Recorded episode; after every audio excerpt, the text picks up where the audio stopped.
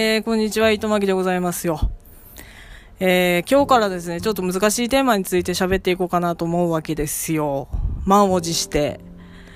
えー、まあ、宗教のこともやっていきたいんだけど、まあ、とりあえず、うーん、ね、喋っていこうかなと思います。まあ、喋ることについて喋りとは、みたいな感じで、まあ、偉そうに話をしていくわけですけど、まあ、需要がどうのこうのというよりは、聞かれることが多ございまして、これに対して答えるのがもう本当になんか、あの、毎回答えていくのもめんどくさいからっていう、と、ことなんだけど、あのね、喋り方について聞かれることがめちゃめちゃ多いんですよ。20代の頃からね。まあ、いろいろ、職業柄っていうのもあります。もともとの職業がさ、その、なんか喋ることだったから。あの、でもレポーターとかそういうことじゃないんです。まあ、歯科営業であったりとか、えー、何々の勧誘であったりとか、何がしを売りつけるとか。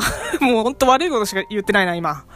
ね、あとその、まあ、工場案内とかそういうことをやってきたからね。まあ、自分自身も喋ることに対してはすごく追求してるところがあるので、聞かれることはやぶさかではないんですけれども、ただそのね、1対他みたいな、私にからその皆さんに対して言うことに関しては喋ることのレクチャーってね、もう害があるんだよ。うん、だからその、すごいね、どうしようかなって未だにちょっと思ってるよね。だからその、レクチャー的なことではなく喋るとはみたいなところのカテゴリーでちょっとやっていきたいなっていう謙虚さ。というか、身を守る手段に走ってますよね。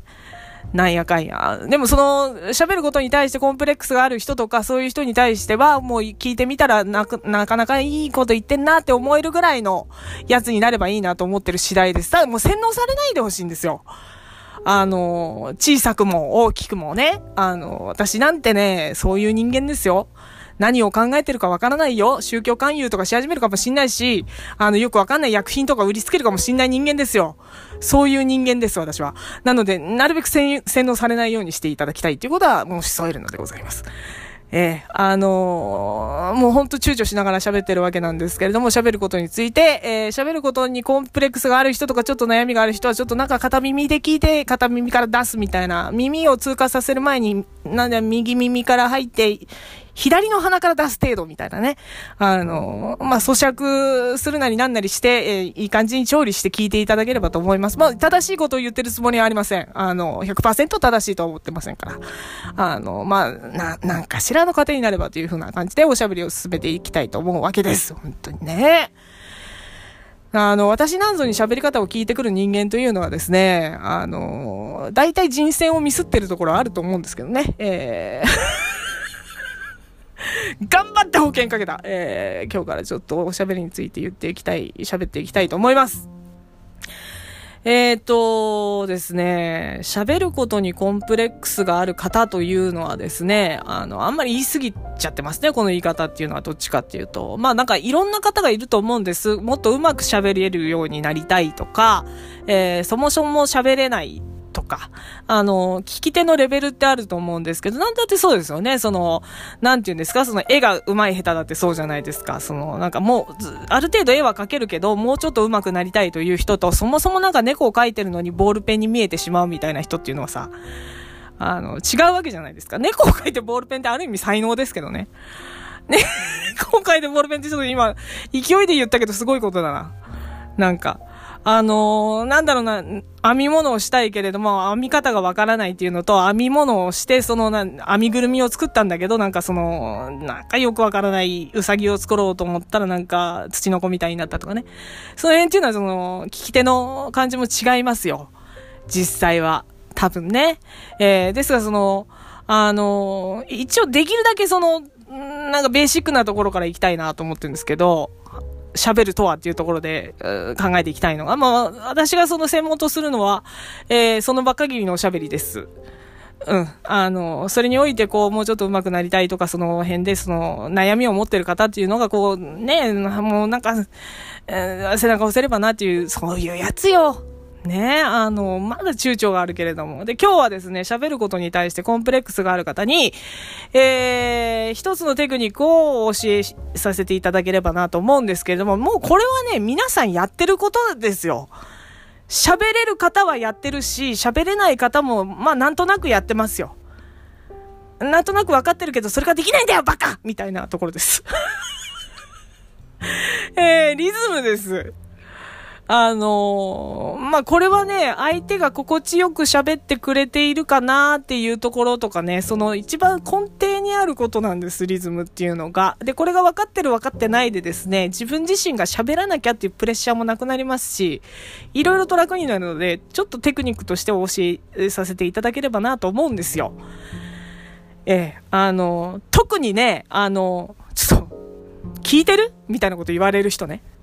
うん、こういう方にも当てはまるかと思いますし、なんかもう本当話つまんないよね、あの人、みたいなこと言われる人にも言えることなので、まあちょっとわかりやすいところでリズムっていうのをちょっと意識していただくと面白いですよっていう話をします、今日は。ええ。あのー、あのね、その、NHK のコント番組でライフっていうのがあるんですけど、何回か私も見てるんだけど、まあ結構好きでね、何回か見てるんだけど、そこにね、一回ね、その、え無意味な会議みたいなコントがあったんですよ。ね。で、これはね、こう、喋りっていうところで言ってるから、えー、今回ね、会議でうまく喋るには、には当てはまらない回だと思ってください。まあ、会議のコントがあったんだけど、まあ、その中でね、逆にしか言わない人間とか出てくるんですよ。逆にね。な、何が逆かわかんないけど、逆にねしか言わない人っていうのを、コントにしてるっていうテーマのやつがあったんですよ。え、皆さんの周りにもいませんか？その無意味な言葉をこう、発する人。進まない言葉を発する人。逆にね、とか、要するにね、とか、あの、シビアに考えてとか、あの、出川さんの言うとこのリアルにとかね。あの、もうそこに意味はないけれども、表紙を取るためになんか言葉を吐いちゃう人っていると思うんですけど、あれね、正当なテクニックだと今回は、今回に関しては言わせてください。うん。えっ、ー、と、相手が喋っているリズムっていうのを知ってですね、それに愛の手を打つっていうことっていうのが喋りには非常に重要になってきます、これ。すごい重要です。さっき言った、その聞いてるっていう風に言われる方のほとんどが表紙を取ってないんですよ。面白そうに聞いてないっていう風に思われる人も大体表紙を取ってないんですよ。これね、表紙を取るって面白がる、そのテクニックとして使うっていう風に言ってるんですけど、自分の頭に入ってくる意味でも相手の言葉っていうのは表紙を取るっていうのはすごい重要なんですね。あの小学校の時、句覚える時にさ、文字の羅列で覚えられなくて歌にするとかありませんでした？陰1が1、陰2が2、陰3が3、陰4が4、陰5が5みたいなやつ。あその、音にして頭に入れるとですね、こっちの頭にも入ってくるんですよ。相手の話を頭に入れるための表紙取りでもあるわけですよ。あの、あいよいしょっていうやつです。でもね、さすがに相手が喋ってる時に、ああよいしょあー、ゴーリャって言うわけにいかないじゃないですか。ね？それ覚える気がないと思われますよ。面白がってるだけですよ、それは。で、それを、えー、表紙を取るっていうことで自分の言葉のその、相手の表紙にこう、うん、いい言葉を探して言っていくっていう訓練をしとくんですよ。で、まあ音楽を聴くとか、えー、そういうことになるんですけど、ここちょっとね、あのー、ここはちょっとね、えー、糸巻さんはちょっと、あのー、言っとかなきゃいけないことがあるんですけど、歌が上手いからといって喋りが上手いっていうわけじゃないですからね。あの、リズム感があるから喋りが上手いっていうわけじゃないです。まあ、と、その、喋りには独特のリズムってあるので、リズム感どうのこうのっていうのは、まあ、上手い人は上手いかもしんないよ。それはね。取るのがね。だけど、今歌が下手だからな、ダンスとかできないしな、うんたかったな、タンバリン持ってもカラオケで盛り上げ役とかできないしな、だからダメなんだって思うのはちょっと早計です。そうじゃないです。喋りっていうのは独特のリズムがあるので、それに対してうまくリズムを取ればいいだけ、えー、なので。心地よくすればいいだけですから。まあ、その理論としてはリズムを取ると自分の頭に入ってきやすいということと相手が気持ちがいいということがあるから、えー、両側面から言って、すごく有効ですよという話だけですから、今ね。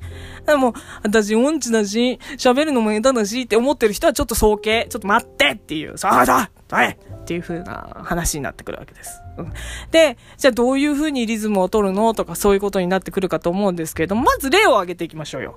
ね、あの、いろんなタイプの、えー、会話というものが世の中には転がっておりますよ。サイゼリアとか行けば隣の話なんかよく聞こえてくるわけなんね。ほんと会話っていうのは聞こえてくるわけですよ。で、それ、それぞれにリズムがあります。で、そうですね、あの、ありがちなリズムっていうと、その、まあ、その鳥貴族とか で、えー、あの、まあ、その、うん、仕事で、その、俺言ってやったよ、みたいなやつね。あの、まあ、そう、電車とかでも聞きますね。えー、後輩が聞いてる、えー、感じのところで先輩がんたらかんたら言った後、俺だから言ってやったんだよのやつ。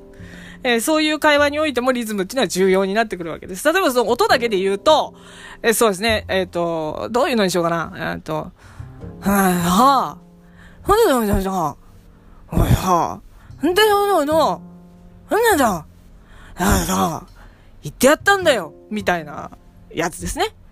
あの、低音から始まり、ええー、まあその自分の言いたいようなところがあると、えー、ゆっくりめで大きめで話し、えー、最終的には言ってやったんだよっていうところに行くやつですね。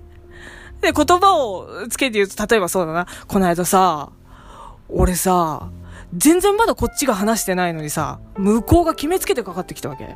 俺だけに言うんだったらいいんだよ。ここで上がりますね。俺だけに言うんだったらいいんだよ。でもさ、これさ、俺の下にもやってんだよね。俺だけは耐えられるよ。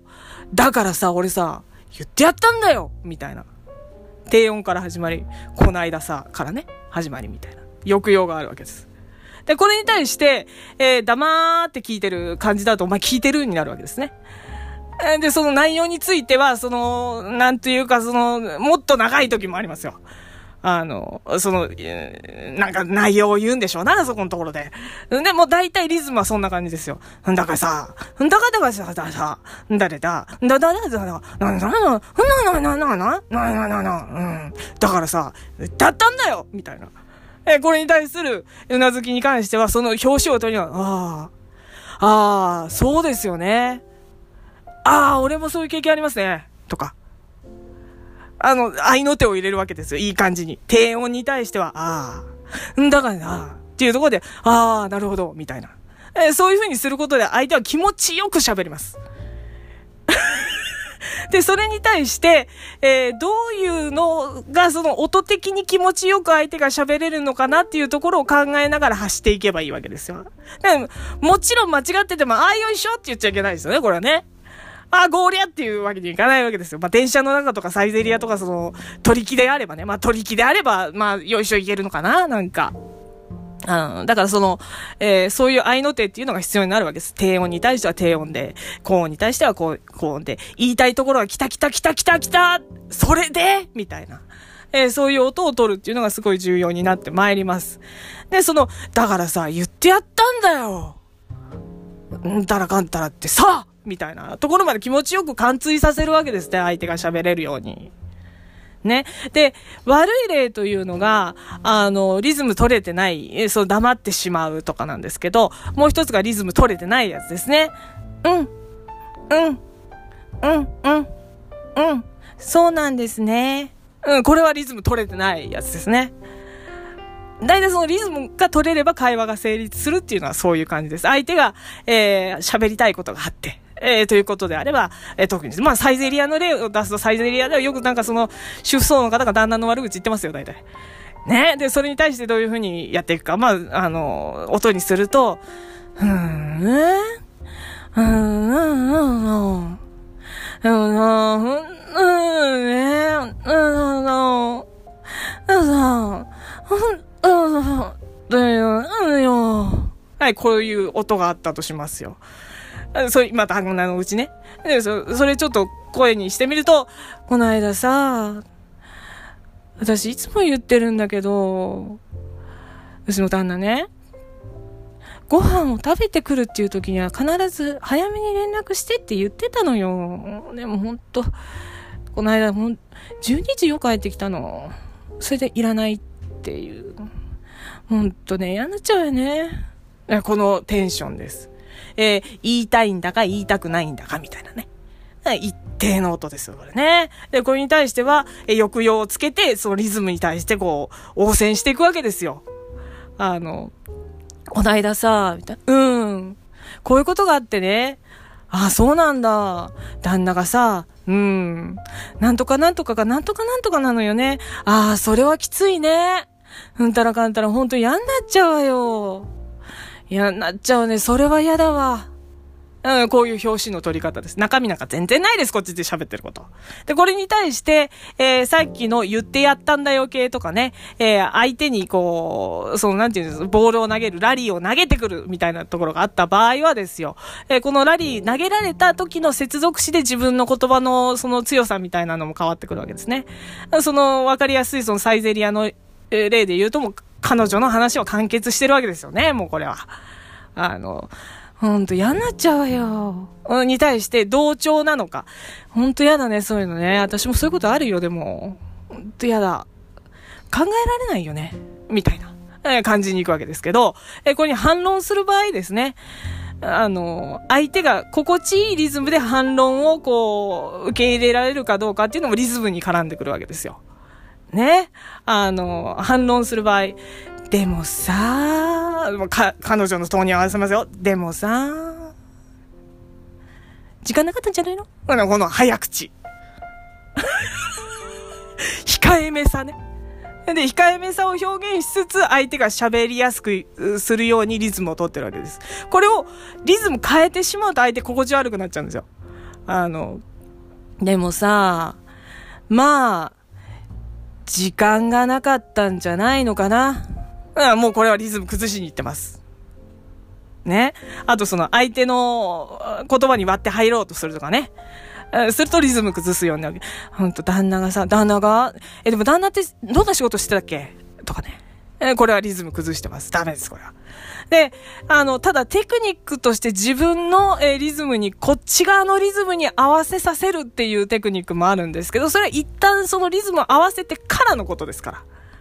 あの、そのサイゼリア問題でいくとね、うんと、嫌になっちゃうよね。って言った後。嫌になっちゃうけど、でも、まあ、時間なかったんじゃないのかな。まあ、一旦、早口。時間な、なかったんじゃないのかな？まあ、でも気持ちはわかるんだけど、その辺が、今どんな仕事してんだっけ？だな。うん、その、割って入るときに自分の早口を利用する。そのうち、え自分の方向で、あの、リズムをとって向こうが聞くようにするということもできるわけですが、相手のリズムに合わせて話ありきで自分の話に持っていくっていうことなので、まず最初は相手のリズムに合わせて話をするっていうことが重要なわけです。で、これでいくと、相手が言っていることを、えー、さっきの九九の理論ですね、えー、言ってることを理解するためには自分が愛の手を入れる。自分も、えー、同じリズムで話す。それで意見を主張するっていう流れに持っていけるわけです。うん。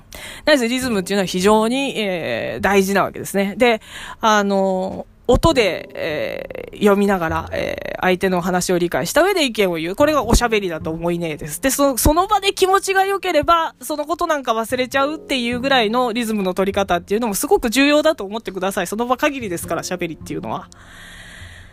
なので、えー、まず、ここで最重要なことっていうのが相手が喋っている時にいいタイミングで声を出すっていうことですよね。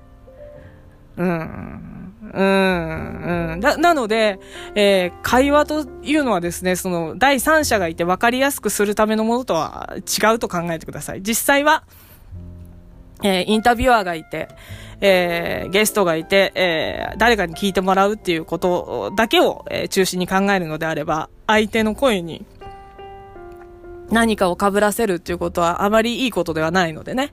えー、対面で話すときには意識するとすごく楽しいんじゃないかなと思います。ぜひやってみてください。その喋ってるときに自分に自信がないときには相手が話を聞いているっていうような、えー、素振りをこう、なんていうんですか、見せるにはどうしたらいいかとか考える前にですね、えー、リズムを取る、えー、それで声を出していく。なんかしら、あの見つかると思いますよ。自分のその表紙の取る、取りやすい言葉というのが。日本語にはですね、割とその意味のないリズムを取るような、えー、リズムを終わらせるような言葉って結構あります。えー、電話でですね、昭和世代の電話の取り方です。一番最後にね、あありがとうございます。よろしくどうぞカチャンっていうね。よろしくどうぞって何っていうね。あ れも結局はリズムですから。うん。あとその、なるほどですね、とかね。なるほど、なるほど、からのなるほどですね。もう、トーン、トーン、トーンですよ。あの、なるほどですね。できる。あの、相手が心地よく喋、ってる最中にはなるほどで止める。ああ、なるほど。なるほど。で、相手が話終わりそうだなと思ったら、こちら側が、なるほどですね。で、相手の言葉を切ってあげる。こっちのターンでよろしいでしょうか？みたいなやつですね。うん。リズムっていうのは非常に大事です。リズムを相手のリズムに合わせて自分自身が理解できるように相手、相の手を打ってラリーを続けるっていうことで見えてくることって結構あるかと思うので、ちょっとやってみてください。えー、何しろね、えー、喋りっていうのはリズムだっていうことを今日お話しさせていただきました。講師ではないですよ、私は。バカなことしか言ってないんだから。えー、まあなんか、なんか面白いなと思ったらやっていただければと思うっていう次第ですよこの喋りきついと負けでした。